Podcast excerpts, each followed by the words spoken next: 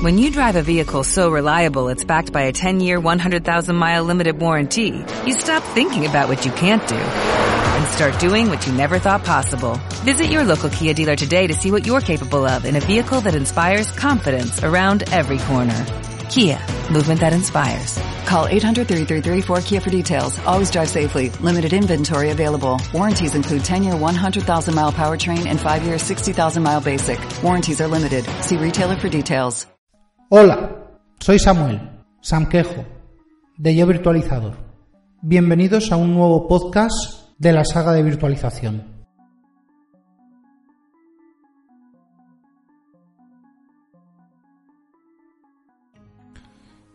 Hola, puesto que dentro de poco vamos a meternos con temas más avanzados, vamos a repasar un poquito de teoría que la tengo muy abandonada. Siempre he hablado de juegos de instrucciones, pero no he dicho lo que son. Si empezamos desde la estructura básica del proceso de datos, nos encontramos eh, los sistemas divididos en recursos y cada recurso dividido en unidades. Bueno, hoy la unidad que nos interesa es el procesador. Un procesador, como no, también tiene varias unidades más son más o menos independientes. Hasta la llegada de la ejecución especulativa, ya hablaré de ella más adelante o en otro capítulo, todas las arquitecturas de procesador seguían una arquitectura similar, la arquitectura de von Neumann. La arquitectura de von Neumann mm, divide un procesador en unidad de control, unidad de proceso bus de direcciones, bus de datos, bus de control y bus de entrada y salida. Según esto, tendríamos en la unidad de control que organiza los flujos, bueno, el flujo, porque cuando se pensó esto, el multiproceso estaba sinceramente un poquito lejos. El flujo de instrucciones eh, puede contener datos, registros, direcciones, direcciones a datos, direcciones a direcciones, en fin, eh, contiene todo lo que hay que decodificar y preparar para su ejecución. En la unidad de control se realizan operaciones de control de flujo, en colaboración con el reloj del sistema, los famosos megahercios, o claro, los gigahercios actuales también, pero también las operaciones contra memoria o contra registros y la entrada y la salida. ¿Parece muy complicado? Mm, eh, para nada y nada mejor que un ejemplo clásico.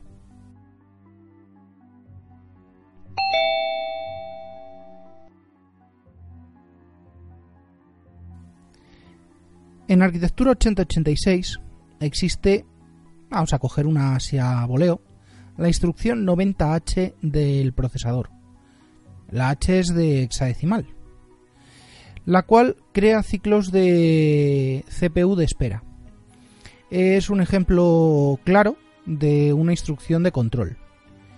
En 64 bits de AMD64, esto se traduce a XCHG, EAX, EAX. Bien. ¿Es lo mismo? Eh, sí, es lo mismo.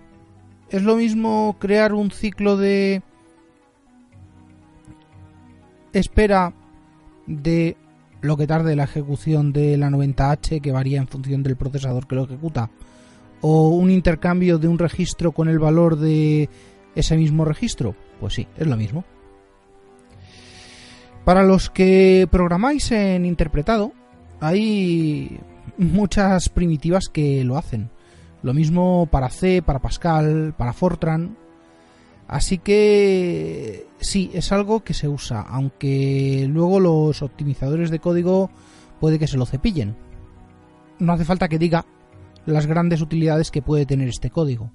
También he hablado del control de flujo de datos, como la extracción de datos del segmento de código. No voy a tocar demasiado el tema de los segmentos y tal, es algo demasiado extenso para hoy y creo que ya me estoy extendiendo. Pero es para que sepáis que si bien ya es cada vez menos habitual, puede existir código que contenga datos a fuego. dentro del código, como por ejemplo valores de dirección física de un dispositivo o valores predeterminados. Esto es así porque una dirección de arranque de la memoria VGA estándar en 8086 o fuera del modo protegido virtual 86 es el 0 por A000 y ocupa 64K. Bueno, realmente ocupa 256K. Son cuatro páginas de 64K. Como podéis deducir, el 0 por también eh, indica que, que lo que viene detrás es un número hexadecimal. Bueno, ¿dónde pasa esto? Bueno, pues esto es habitual en software de sistema y software de bajo nivel y controladores. Eh, no me meto más que los siguientes son direcciones o direcciones a direcciones. Bueno, sí, los famosos punteros ya existían antes de C. Todo esto vamos a dejarlo para otro día. Solo es una pequeña descripción eh, más del resto de, de la arquitectura de von Neumann. ¿Qué tiempo habrá para hacer un podcast dedicado a todos estos temas? A lo grande. Sobre los buses poco puedo decir. Ya hablaré de tamaños, especificaciones, implementaciones y cuando pueda, pues haré un podcast sobre este tema. Y falta la ALU, la UAL, o unidad de cálculo, o unidad aritmético-lógica, o llamadlo como queráis. Tiene mil nombres. La unidad aritmético-lógica es la calculadora de la unidad de proceso, la calculadora del procesador. Este componente siempre fue el caballo de batalla de los procesadores hasta que se decidió incorporar dentro del propio procesador pues las funciones avanzadas del coprocesador matemático también dedicaremos un espacio a esto porque se lo merece. Para nosotros ahora mismo es la unidad de cálculo, eh, los registros, las puertas lógicas lo que nos interesa. Ya entraré en más detalle más adelante.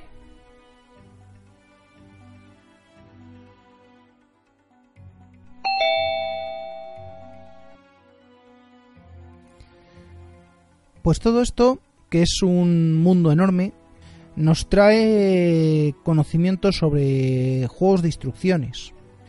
Vamos a poner un poco de, luz sobre la historia y lo que debemos buscar y, y encontrar. Existen varias especificaciones que responden al diseño de lenguaje máquina que implementa cada tipo y versión del procesador. Nos vamos a centrar en la que es la arquitectura más común, la CISC, CISC, de los procesadores 8086, de los procesadores x86. Por cierto, salvo que diga lo contrario o fuerce otra cosa, x86 hace referencia a todo el código máquina del 8086 en adelante, hasta los más ultramodernos y avanzados procesadores Mm, incluidos los de 64 o los de servidor. Esto es por acortar nada más. Vale, es cierto que hay mucha lana que cortar en esto. Voy a descartar de este capítulo, que ya habrá tiempo, los juegos de instrucciones de 16 y 32 bits.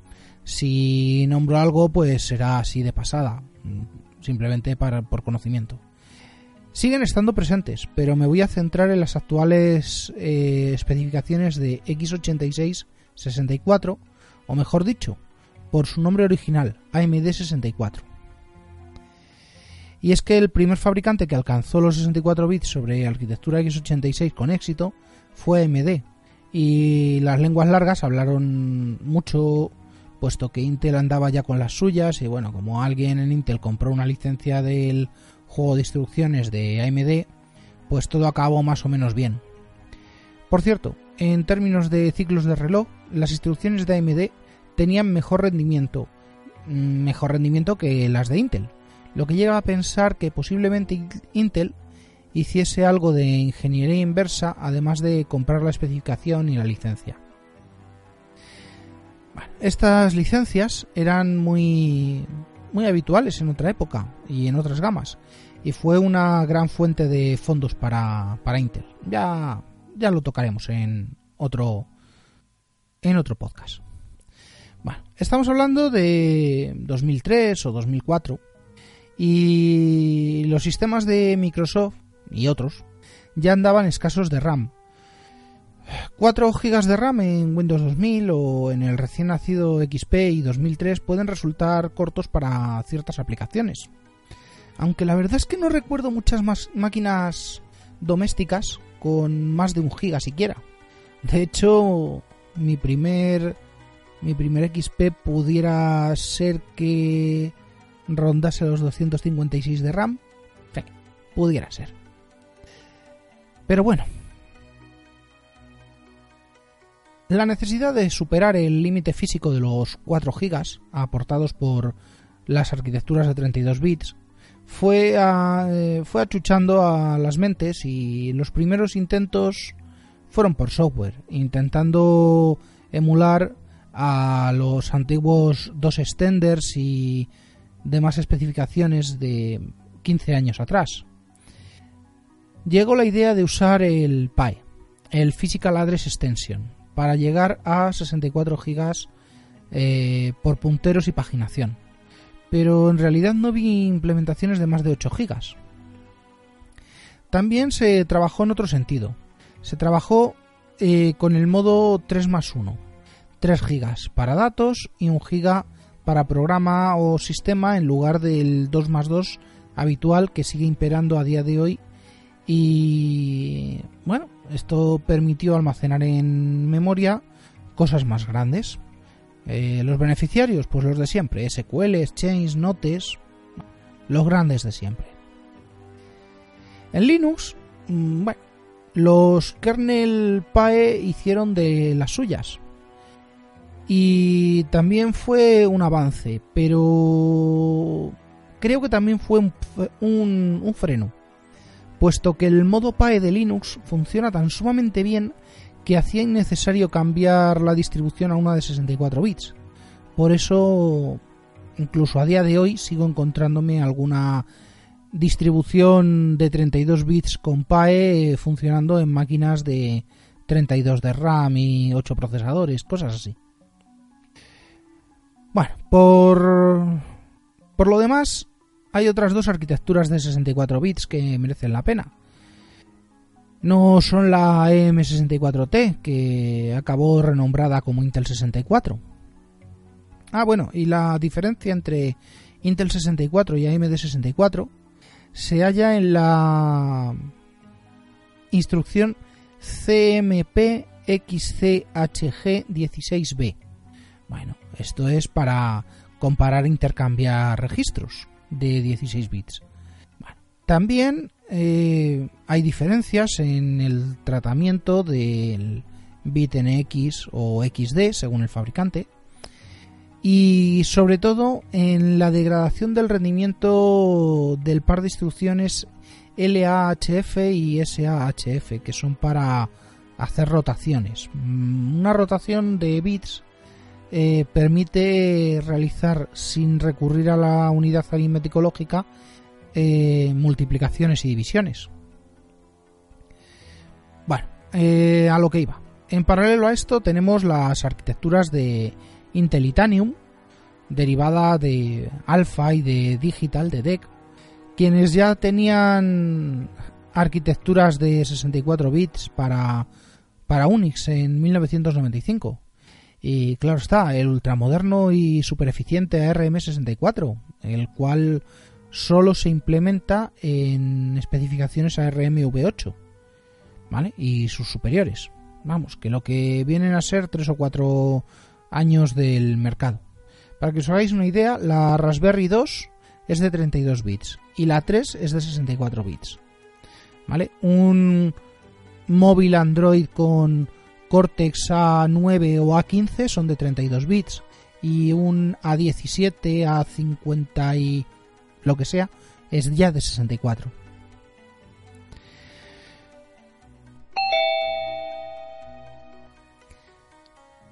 Con todo esto podemos eh, plantear los mecanismos de trabajo de cualquier hipervisor. Con todo lo de lo que he contado antes, de código, la infraestructura, eh, el juego de instrucciones, quería venir hasta aquí. Porque por lo general vamos a tener eh, eh, a los hipervisores de host, los de tipo 1, como SX, Hyper-V, SEN, los vamos a tener ejecutando, ejecutándose de forma nativa en el modo largo de 64 bits lo cual permitirá una flexibilidad total en el aprovechamiento de la memoria y del entorno. De esta manera, cualquier máquina virtual alojada, en principio, eh, va a ejecutarse en modo de compatibilidad de 64 bits, lo que hará que no sea necesario tocar absolutamente nada. Se ejecutará como si una máquina física se tratase. A su vez, el hipervisor podrá ejecutar cualquier combinación en modo herencia, ya sea el modo protegido del que hablé al principio para 32 bits puros, el virtual 8086 o, el modo real para, para sistemas más antiguos, para sistemas de 16 bits. En todos estos casos, la ejecución será directa contra el procesador, eh, y siempre y cuando el sistema de la máquina virtual sea capaz de entenderse con el procesador. Un ejemplo lo tenemos en OS2 versión 2.0.1 sobre Hyper-V en un procesador superior a Prescott. Bueno, vamos a ver, quiero creer que, es eso, que, mi copia no estaba defectuosa porque ha funcionado. Bueno, también eh, sucede pues que hay cuelgues aleatorios cuando una máquina con MS2 6.2, 6.22 y Windows 3.11 sobre procesadores i5 y i7. Si pasa esto, pues la máquina se cuelga y se acabó. todo esto está muy bien.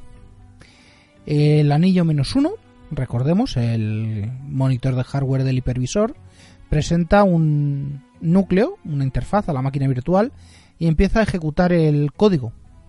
Primero la BIOS, ¿vale? que buscará el sector de arranque, que cargará el monitor del sistema, del sistema operativo que le toque, y cargará el kernel del sistema. Y ahí ya, de ahí, el resto. Y todo esto va a funcionar o no, y ahí pueden pasar dos cosas. Que el sistema alojado quiera cambiar el modo de funcionamiento de la CPU, que puede hacerlo, y siempre podrá ir hacia abajo. Quiero decir que puede empezar en modo eh, en modo compatibilidad de 64 y cambiar a 32 bits. Lo que no puede hacer es empezar en modo en modo real y cambiar a protegido o empezar en modo protegido y cambiar a, a virtual 86. También puede pasar que el sistema alojado quiera tomar control del hardware y postularse como un anillo menos uno de su máquina, lo cual provocará en muchos casos que la CPU entre en modo apagado. De esto ya tocará hablar en su momento sobre otros tipos de virtualización. Eh, pero es lo que me estaba pasando con eh, VirtualBox 5.2 eh, hace un par de meses. Bueno, la ejecución directa de instrucciones requiere que el hipervisor realice una última intervención y es tamizar todo este código a ejecutar. ¿Qué va a hacer el hipervisor? Pues va a impedir que el procesador asignado se muestre en todo su esplendor hacia el sistema operativo virtual, ya sea limitando juegos de instrucciones, tamaños de registros, banderas o que la máquina virtual mm, no entienda o que pueda traer problemas.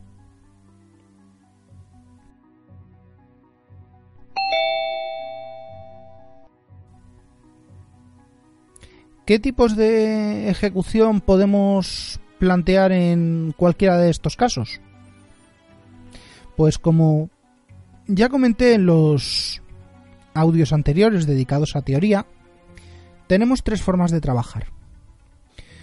La paravirtualización, que hace que el sistema redirija las instrucciones no privilegiadas pero necesarias para el hipervisor, de forma que el anillo menos uno recupere el control de los recursos el sistema operativo alojado es consciente de que está virtualizado, ya sea por sus propios medios o por medio de drivers y agentes de la plataforma del hipervisor. Las aplicaciones, pues en este caso se ejecutan eh, de forma nativa en el sistema alojado y sin necesidad de cambios. Esto no quiere decir que se permitan accesos directos al hardware u otras operaciones privilegiadas. Eh, bueno, esto es, esto es inherente a casi todos los hipervisores, sea cual sea su tipo. No nos van a dejar eh, realizar cierto tipo de operaciones. Tenemos también la virtualización asistida por hardware. Eh, que se logra mediante el uso de juegos de instrucciones adicionales en la CPU y placa base. La placa base lo único que hace es permitir esas instrucciones. Hace varios programas hablé del juego de instrucciones de Vanderpool para Intel VT y el resto de denominaciones equivalentes, eh, AMDV y demás. Este requisito de hardware especial permite una mejora sobre para virtualización, mejora que posiblemente no se vea a pequeña escala, pero toma importancia con el incremento del tamaño de la infraestructura. Y por supuesto, aporta una mejora de rendimiento al tener que hacer menos capturas de hiperllamadas o permanecer menos tiempo en modo privilegiado. A cambio de unos eh, requisitos de hardware y una capacidad de ejecutarse en un hardware menos común. Bueno, ya cada vez menos. Por último, la traducción binaria es una virtualización por una virtualización de software que incluye el uso de un intérprete. Traduce el código binario a otro código binario en tiempo real, pero excluye las instrucciones que no sean de trampa, que no sean de control, de hiperllamada. Esto significa que la entrada contiene un conjunto de instrucciones completo, pero la salida es un subconjunto del, mismo y contiene solo las instrucciones inocuas. Esta tecnología es la más cercana a la emulación y permite absolutamente todas las operaciones. El coste reside en la velocidad del traductor, y si éste está optimizado para un hardware o plataforma en concreto, puede superar a cualquiera de las otras tecnologías, Quiero decir que esta traducción puede llegar a ejecutar con más eh, rendimiento el código original mediante esta emulación que realiza. Combinar cualquiera de estas metodologías pues es a día de hoy la funcionalidad básica de cualquier hipervisor. No es lo mismo hoy que hace 15 años. Bueno, puesto que van a aprovechar la asistencia por hardware, que aporta la posibilidad de migrar máquinas virtuales en ejecución, la traducción binaria si está disponible para optimizar el uso de los ciclos de reloj, y por supuesto la paravirtualización para los sistemas heredados. De ahí surge la idea del hipervisor híbrido. Bueno, en realidad hay demasiada discusión alrededor de esto y no sé, seguramente meta alguna píldora la traducción binaria también eh, se utiliza en la intercepción de llamadas a dispositivos. De esto ya hablaré cuando veamos dispositivos virtuales, junto con otras tecnologías más, modernas que aportan más asistencia por hardware. Es más, es la forma más relevante y operativa de manejar dispositivos frente a la emulación. Por último, imagino que sería bueno conocer quién en el mercado aprovecha más cada tecnología. Bueno, esto es medianamente fácil o medianamente difícil. Sobre todo si a Garner y sus cuadrantes mágicos se empeñan en cambiar los patrones de, de forma aleatoria. Pero bueno, por experiencia casi siempre vamos a tener a VMware SXI como punta de lanza con su traducción binaria asistida por, por las otras dos tecnologías. ASEN con su paravirtualización como tecnología más relevante y XCPNG, su heredero de la comunidad, que mejora con la virtualización asistida por hardware al propio SEN.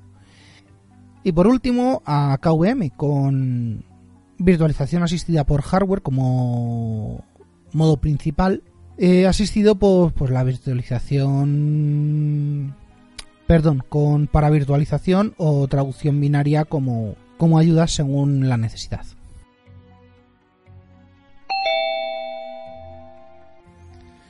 ¿Hay traducción binaria en otras plataformas? Bueno, pues sí. Solaris, HPUX, ZVM y, como no, VMware y KVM tienen, pero a distintos niveles. Por ejemplo, la virtualización en Z de IBM y en Solaris utilizan por defecto para virtualización, aunque ambos admiten KVM. No he visto a ningún Z ejecutar código 8086, código x86, pero la verdad es que sí lo intenté hace tiempo sobre un Ultra Spark con Solaris 10 y QEMU, lógicamente con KVM. No conseguí hacerlo porque aquello era lentísimo, realmente no tenía sentido, no era utilizable. Eh, bueno, también influye que dejé de tener acceso a la máquina. Al revés, tampoco he hecho nada. Si conozco a gente que ha hecho este tipo de instalaciones y me hablan de degradaciones de rendimiento del 90%. Intentar ejecutar, no sé, PowerPC sobre o Spark sobre sobre x86 es pues eso. Bueno, en el mundo ARM mm, también hay virtualización cruzada. Por ejemplo, tenemos con claras obligaciones de cumplir unos requisitos de hardware muy específicos. Tenemos una versión de SXI de VMware para ARM. También tenemos AKVM, que permite ejecutar cualquier sistema ARM sobre x86.